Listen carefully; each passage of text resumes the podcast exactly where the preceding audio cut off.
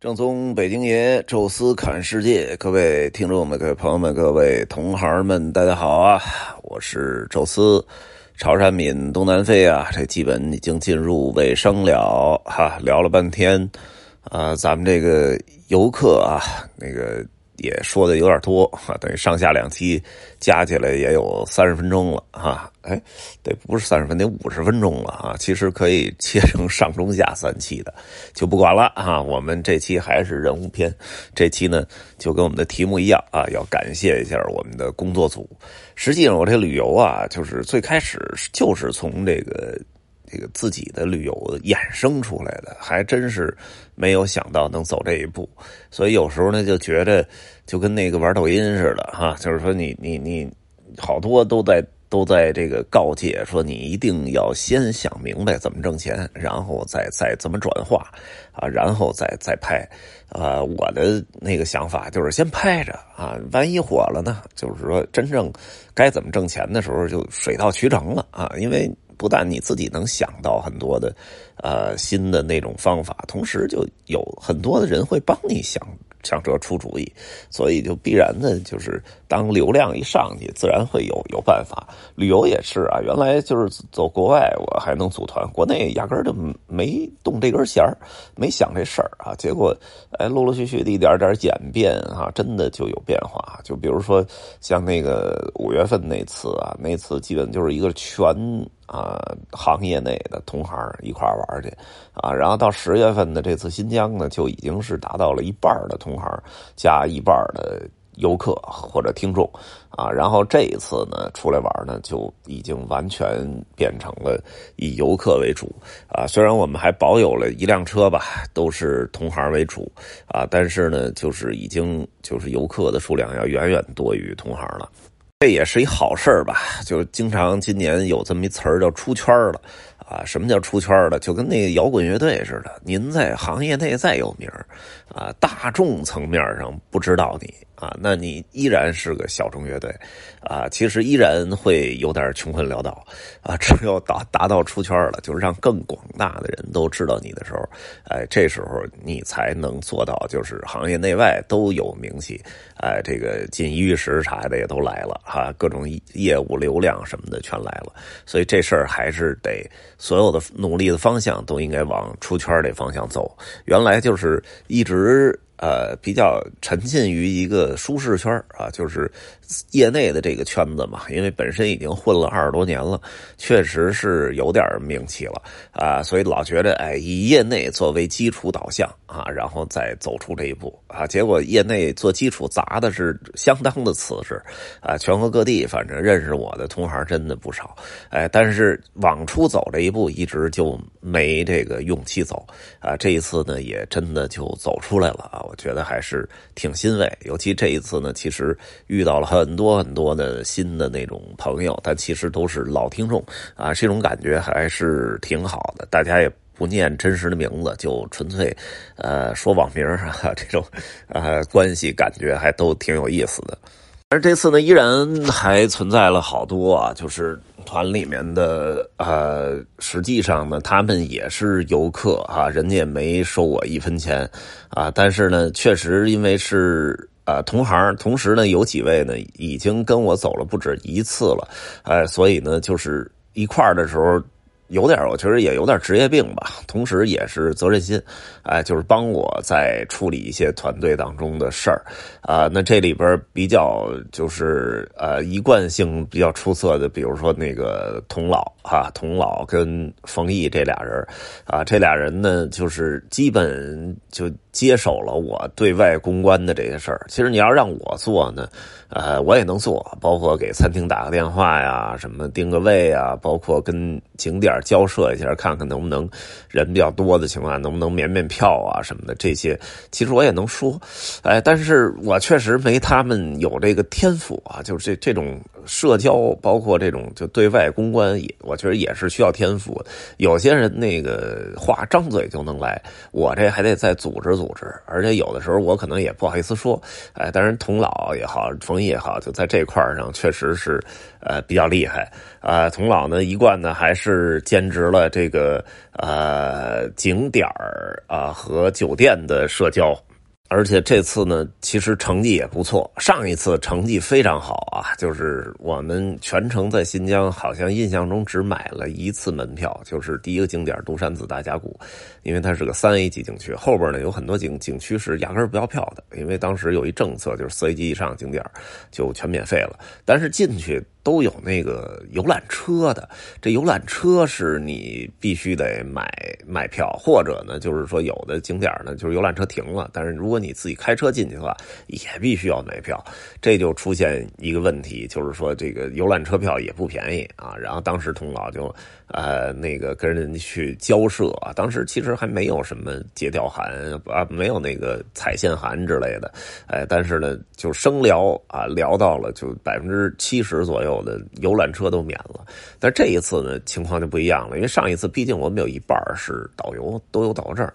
看听着确实也像一个那个景点交流团的那感觉啊，但是这一次就不一样，这一次真正导游证也有那么六七个有的，哎，但是呢二十多人啊，这个比例一下就差多了啊，所以这次呢确实感觉上交流的就困难一点，但是依然同老聊了半天，就是有大概一半的景点答应给了个。团队价就是有到这儿的就免费了啊，但是没到这儿的那些人基本上也拿到了一个团队价格，就至少便宜点点嘛。然后还有那么一两个景点就全免费了啊，可能就是管的也不太严的。我印象比较深啊，就是那个河坑的那个土楼群，那个土楼群呢，应该不是什么很正式的那种啊景点吧，就等于人家看你那门口有一售票处，人家看你这车开进来了，人。从售票处追进来一个人，哎，然后就说这个呃需要买票，一个人五十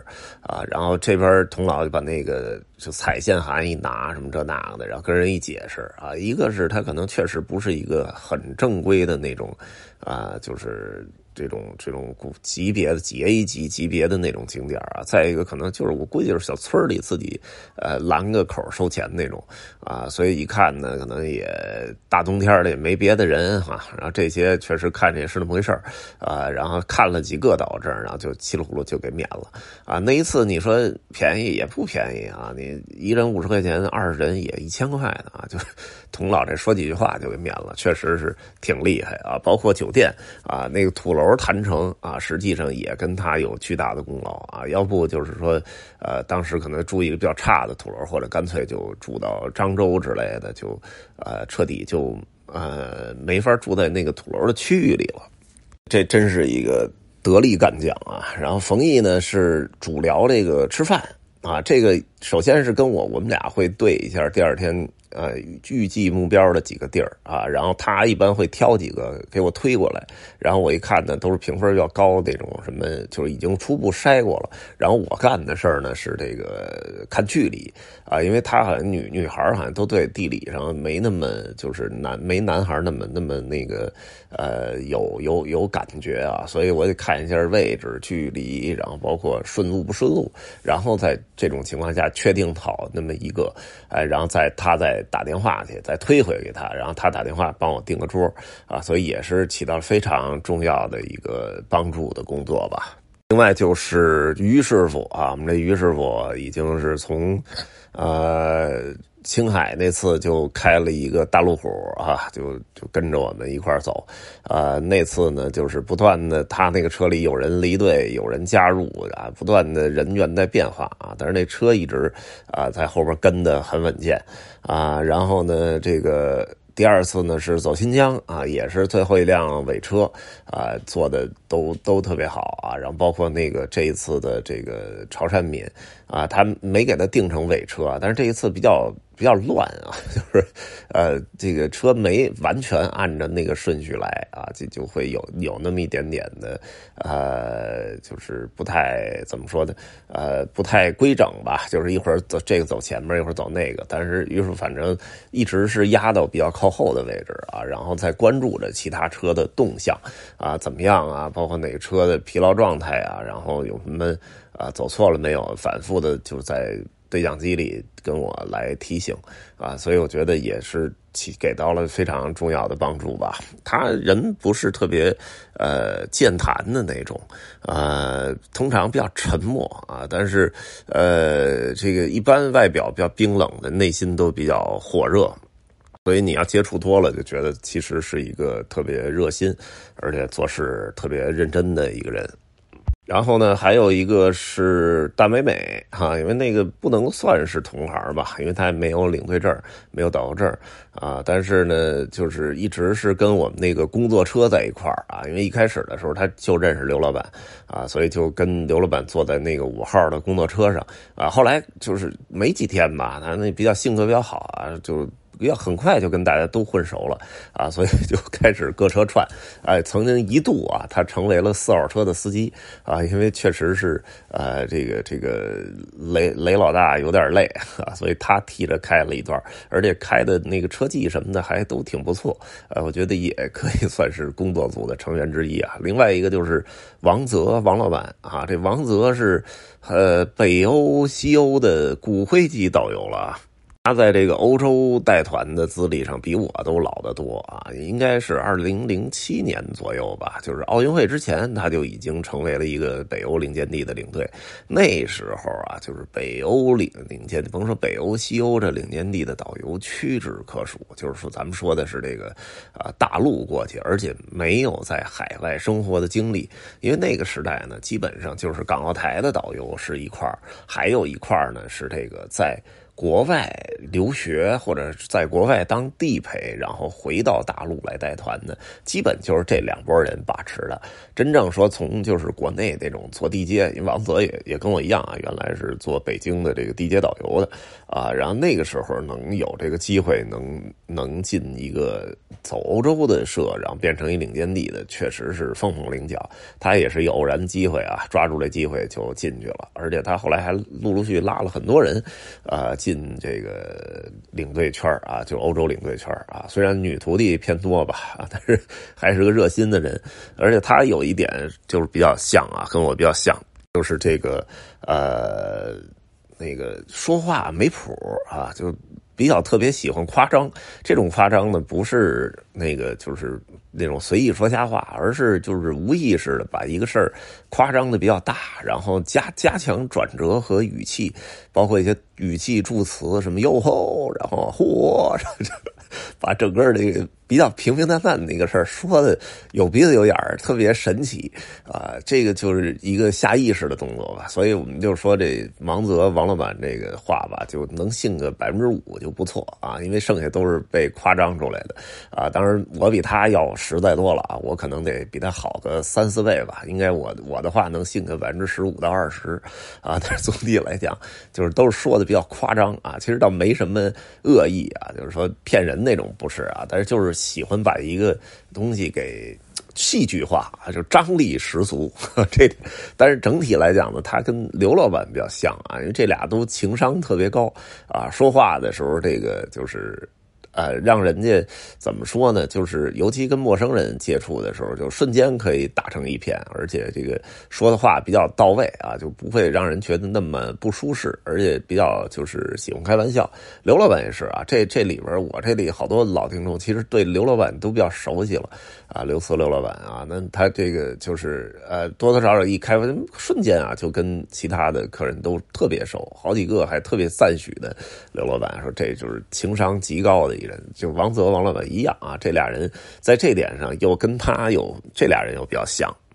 然后刘刘慈呢，刘老板是这个就是几乎是整个团队的一个润滑剂哈，就是我们说的啊，整整体来讲，就是他跟我的这帮老的听众啊，什么啊听友啊，都关系都很好啊，然后也在就是帮我关注着整体团队里边的很多的。这种动向，因为毕竟我在就是比较注意力比较集中在呃未来一两天的行程安排、酒店、餐厅、景点的规划上啊，就是我整好多精力都放在这儿了啊。刘老板就关注了一下秦队众大家的整个的心理状态啊什么的，包括谁可能有一点呃落单了啊，就跟别人可能不太熟啊或者怎么着，然后他过去跟人专门去聊，所以也确实也帮了不少。他的其中其实有有一段时间跟我聊的特别多的就是，哎，这团团队带的好像有点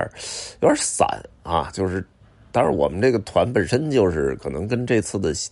旅游性质有关，但是我说这本身就是一个很散的团嘛，大家就是比较自由，自由来自由去，啊，就这种团你别的时候也很少能遇到哈。平常团队里说临时走了一人，大家觉得很不一样了啊。但是这个团里反复的有呃断断续续有走的人，然后断断续有来的人啊，就好像就感觉像一个呃一个往前前进的火车一样，有上的有下的，但是路线一直没有变。